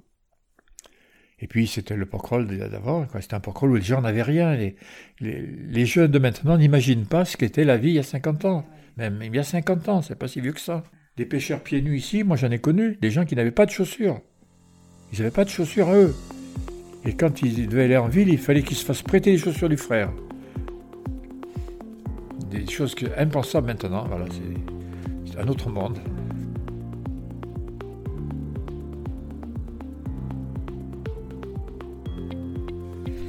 Quel conseil vous donneriez à ces touristes d'un jour? Alors peut-être à un touriste d'un jour qui veut vraiment saisir un petit peu de l'essence de Porquerolles, peut-être pas forcément emprunter tous les sentiers battus. Est-ce que vous auriez un itinéraire à lui conseiller ou, un état d'esprit? J'ai deux choses à lui dire. J'ai d'abord qu'il faut qu'il vienne entre le 10 novembre et le 15 novembre. Voilà. Et puis, à ce moment-là, je lui montrerai des tas de chemins que je ne connais pas tous d'ailleurs. Moi, ça fait 85 euh, ans que je suis à Porquerolles, dans 70 ans que je suis conscient de, de, Porquerolles, que je trouve toujours aussi beau d'ailleurs.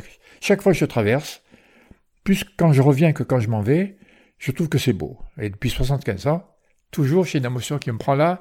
Dans la navette Dans la navette. C'est une navette confortable maintenant. C'est, Mais fait, j'ai fait ça beaucoup. Moi, je l'ai fait aussi en navette pendant une certaine période. Avec le bateau de sauvetage, on emmenait les enfants le matin à l'école parce que on avait décidé de leur faire de les laisser dormir une demi-heure de plus. Le bateau partait à 7 heures. Ils étaient à 8, à 7h15 et 7h20, ils étaient à la tour fondue. Ils attendaient trois quarts d'heure le quart. moi, j'ai dit, ben, si on part ici à 8h moins le quart, ils ont leur même quart, mais nous, on les transporte avec la, vedette de sauvetage. On a fait ça des années. Et puis un jour, on nous interdit de le faire parce qu'on a dit, vous devenez un transport public, vous n'avez pas les licences de, etc. Toujours ces histoires administratives un peu, un peu bêtes. Et donc j'ai fait des traversées, j'en ai fait des, des, centaines maintenant. Et ben chaque fois, j'ai une émotion. Je trouve ça beau. Que ce soit en hiver, soit en été, soit il y a un coucher de soleil, soit il fait, soit c'est noir, soit c'est beau, c'est voilà. C'est important ça, cette faculté à continuer à s'émerveiller, parce qu'on est quand même sur un, un territoire. sur ce plan, je suis un gamin. je m'émerveille de tout. Je m'émerveille d'un petit garçon qui souffle sa bougie de deux ans, ce qu'on a fait euh, il y a deux jours ici. Euh, je m'émerveille de voir euh, ma petite fille me présenter un bébé d'une journée. C'est voilà, c'est moi je m'émerveille de tout. J'ai qu'une envie, c'est de m'émerveiller. Et je suis très mauvaise foi, mais vraiment très très mauvaise foi. Tout ce qui est négatif, je le fous à poubelle. Alors, beaucoup de gens disent Ouais, ça marche pas, je m'en fous. Donc, le fameux touriste, vous lui conseillez de venir entre 10 et 15 novembre et de venir s'émerveiller, tout simplement. non, non, tout à fait. Il y a tellement de choses. Il suffit de regarder. Ça existe. Ça existe. Ouvre les yeux. Comment vous voyez l'île euh, évoluer et quel regard vous portez sur ces changements? Qu'est-ce que vous avez pu observer en termes de grandes évolutions sur l'île depuis que vous y vivez? Alors, bah, l'évolution majeure, c'est quand même le parc national, hein, il faut bien reconnaître. Bon, J'étais très proche de tout ce qui s'est passé en 71.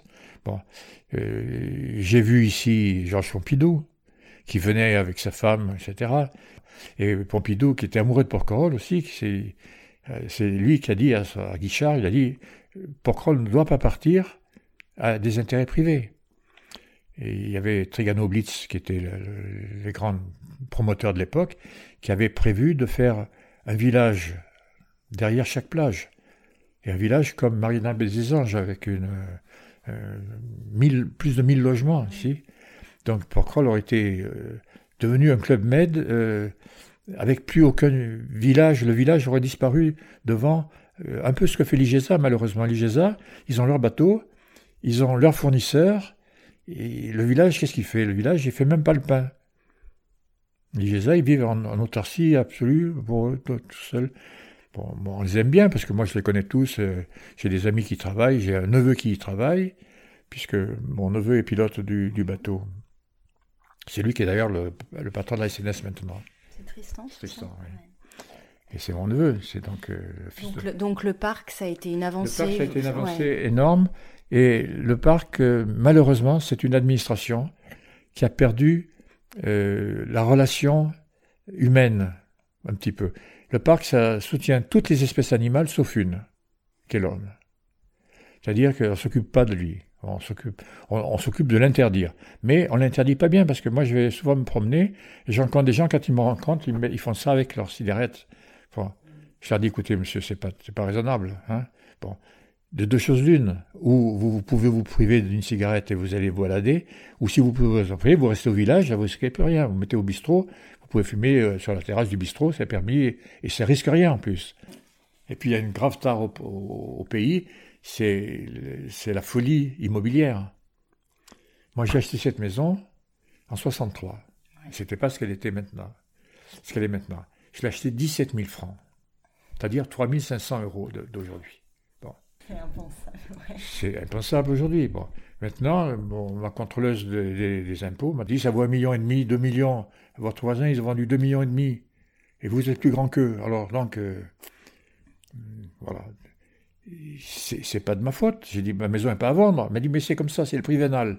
Et ce qui fait qu'à Porquerolles, un ouvrier, un plombier, un maçon, ne peut plus se loger ici. Plus, impossible.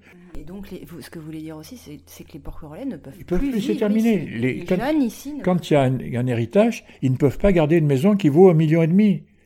Ils sont deux enfants, ils disent, ben, ça nous fait chacun 750 000 euros euh, qui vont tomber comme ça. Pour passer 15 jours de vacances, euh, c'est pas possible. C'est économiquement impossible. Mais économiquement, c'est foutu. Alors, il reste des HLM, mais les HLM ont été affectés à des jeunes de l'époque, qui sont des vieux maintenant. Il n'y a pas de renouvellement. Alors maintenant, comment on fait? Il y a des endroits où on pourrait faire ici. Moi, en faisant de la politique fiction, c'est toujours c'est très facile à faire parce que on, imagine n'importe quoi, puis on fait les choses très facilement. Mais quand je regarde euh, bon, la finca, par exemple, devant la finca, il y a un grand terrain. Quand vous allez euh, au phare, le, premier petit pont à droite, à droite c'est le petit pont, à gauche c'est aller au quatre chemins. Là, il y a un grand terrain qui est là, où il y a la maison, l'ex-maison de Spavone qui est au milieu, qui a été laissée à l'abandon pendant 15 ans. Il n'y a personne dans cette maison, c'est un scandale. Là, on rase tout ça, on fait ici un groupe d'HLM. On peut faire une cinquantaine de logements, sans problème, maisonnette avec jardin, clair, facile. On fait venir des jeunes couples là-dedans. On met un câble, euh, un câble optique avec la. Hein, et le télétravail, maintenant, vous avez des tas de métiers qu'on peut faire chez soi. On peut relancer une, économie. Ah non, non, mais c'est évident, je, suis tout à fait conscient. Mais si on veut faire les choses, on peut. Hein. Bon, la, réserve foncière de Porquerolles est nulle. Moi, je suis un des seuls à avoir un morceau de terrain. Il y en a un autre qui est au-dessus de chez nous, constructible. Et chez nous, j'ai un morceau de terrain constructible, en plein cœur du village. J'ai de la peine à obtenir un permis de construire pour faire un studio que je m'engage à louer à l'année à des gens qui bossent. J'ai déjà une maison que je loue à l'année et je suis le seul à louer à Porquerolles une maison à l'année. Il n'y a nulle part ailleurs. Rien. Mais moi, je ferais trois fois plus d'argent avec cette maison si je louais que, que six mois dans l'année. Trois fois plus. Bon. Mais philosophiquement, je m'interdis de le faire parce que c'est, je vis ici et je voudrais que ça continue. La menace, c'est quoi? C'est que le village euh, dépérisse Il, il se stérilise. Bon, 12 enfants à l'école. Bon, voilà. Quand mes filles étaient scolarisées ici, 35. 55 à certaines époques.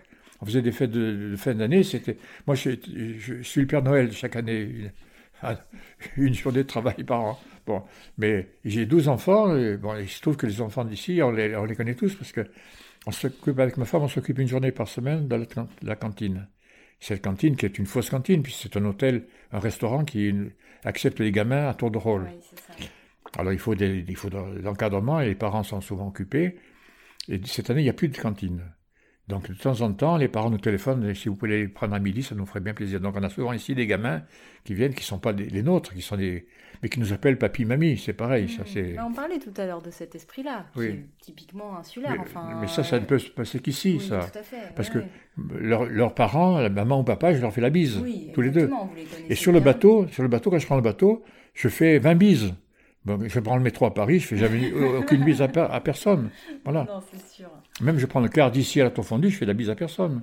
Et alors, quel conseil vous donneriez à une famille qui désire euh, s'installer ici, qui a la chance peut-être de trouver un logement euh, Qu'est-ce que vous lui conseilleriez euh, ben, D'être complètement marginal, de laisser tomber tout ce qu'il avait appris avant, de, faire peau neuve, de se faire un grand baptême d'eau, là, de se nettoyer, immersion. immersion complète, de venir passer quelque temps avant pour savoir si ça accroche ou pas. Parce que quand je raconte mon existence à des copains qui me connaissent de près, ils me disent Ah, ton truc, c'était couillu. Bon, de venir tout seul, avec deux gamines et pas de, pas de job, tu avais un job en or, tu laisses tomber tout ça et tu vas dans un truc sans savoir ce que tu vas faire. Tu gagnes dix fois moins à la poste que ce que tu gagnais avant. Et puis tu, tu je dis mais non, mais c'est. J'ai envie de travailler, je sais que ce sera transitoire, je ferai quelque chose d'autre après, et puis c'est fini quoi. Voilà. Mais il, il faut se, il, faut ou, ou l'être, ou l'être avant, ou s'affranchir quand on arrive ici. -dire, je fais un truc, c'est comme traverser l'Atlantique sur un sur un radeau. Bon, j'ai connu Bombard euh, professionnellement parlant. Bah, c'est un type qui avait des idées complètement tordues, mais génial. Mais il fallait le faire, hein. et pas tout le monde est capable de faire ça. Voilà. Et ça, c'est pareil. Venir ici, c'est un petit peu déplacer. Mais c'est le curseur et il faut le mettre très haut hein, pour passer. Hein, et si ça passe pas, ben, ça casse. Hein. Il y a des tas de gens qui ne sont pas supportés ici. C'est pas veut dire euh, ne pas venir ici avec l'image de la carte postale idyllique. Ah ben ça, la euh, carte postale, elle, existe, mais c'est qu'une apparence. C'est c'est ce qu'on voilà quand on vient et puis qu'on passe la nuit ici déjà. J'ai dit à ceux qui aiment, j'ai dit venez passer une nuit déjà. Vous verrez Porquerolles d'une autre façon. Et tous mes copains, je leur dis venez passer, restez à la maison ce soir. Ah oui mais tu verras, ça change tout. Et c'est vrai que ça change tout. Ça leur donne une autre pensée, une autre façon de voir le pays, de le sentir et d'être euh, dedans. Et surtout si vous voulez y habiter, alors là c'est... Oui, il faut passer une nuit, euh, il faut même y passer quelques... À mon avis, il faut passer un hiver quand même. Il faut passer un hiver hein. complet, il faut passer une année. C'est Au bout d'une année, on se rendra compte qu'on supporte l'été, on supporte le printemps, tout l'hiver, et puis voilà, puis l'hiver, c'est autre chose. bon, il ne fait pas tout le temps. Enfin, parfois, moi, c'est ma tenue d'année, ça. en hiver, je ne sais pas plus que ça. J'ai une doudoune quand je vais dehors, puis c'est marre. Hein, mm. Oui, ça pour le climat, c'est quand même un vrai. Euh, bon, à part les jours de grand Mistral et de tempête, mais sinon, c'est. Et même, même, même ces jours-là, je trouve que c'est quelque chose d'intéressant parce que c'est une mise en, confrontation avec euh, la nature. Les éléments, c'est autre chose que nous quand même. Hein, on est plongé là-dedans et on est, comme, des, comme des poissons, comme des poissons dans un bocal. Hein, on ne peut pas se sauver autrement. Hein, c'est. Alors ma dernière question, elle est peut-être un petit peu plus euh, poétique ou imaginaire en tout cas. Quand on évoque Porquerolles, on parle souvent euh, de joyaux de la Méditerranée, de perles des îles d'or, voilà, dans ces clichés un petit peu de, de carte postale. Un petit peu à la façon d'un portrait chinois, quel serait selon vous l'objet ou l'image la plus évocatrice de Porquerolles? Quand vous êtes loin d'ici et que vous pensez à, à Porquerolles, qu'est-ce qui vous vient immédiatement à l'esprit? Alors moi, je ne sais pas ce que c'est que le paradis, mais je sais l'essai qu'on en fait. C'est-à-dire c'est un morceau d'Éden. Petit, si, si, ça existe, ça ressemble à ça. Bon, avec les contraintes que ça représente, parce qu'il n'y a, y a pas que du... Là, là on, fait... On est un peu trop bisounours, je trouve. C'est qu'on on voit toujours ce qui est très bien, ce qui marche bien, etc. Il y a des choses qui ne vont pas ici. Bon, euh, bon l'eau de Porquerolles, euh, c'est une eau qui est hyper toxique. Moi, je, tous les dix ans, je change mon chauffe-eau. Bon, c'est un détail, mais c'est voilà, c'est des contraintes. Par contre, il y a des avantages qui sont des fausses contraintes.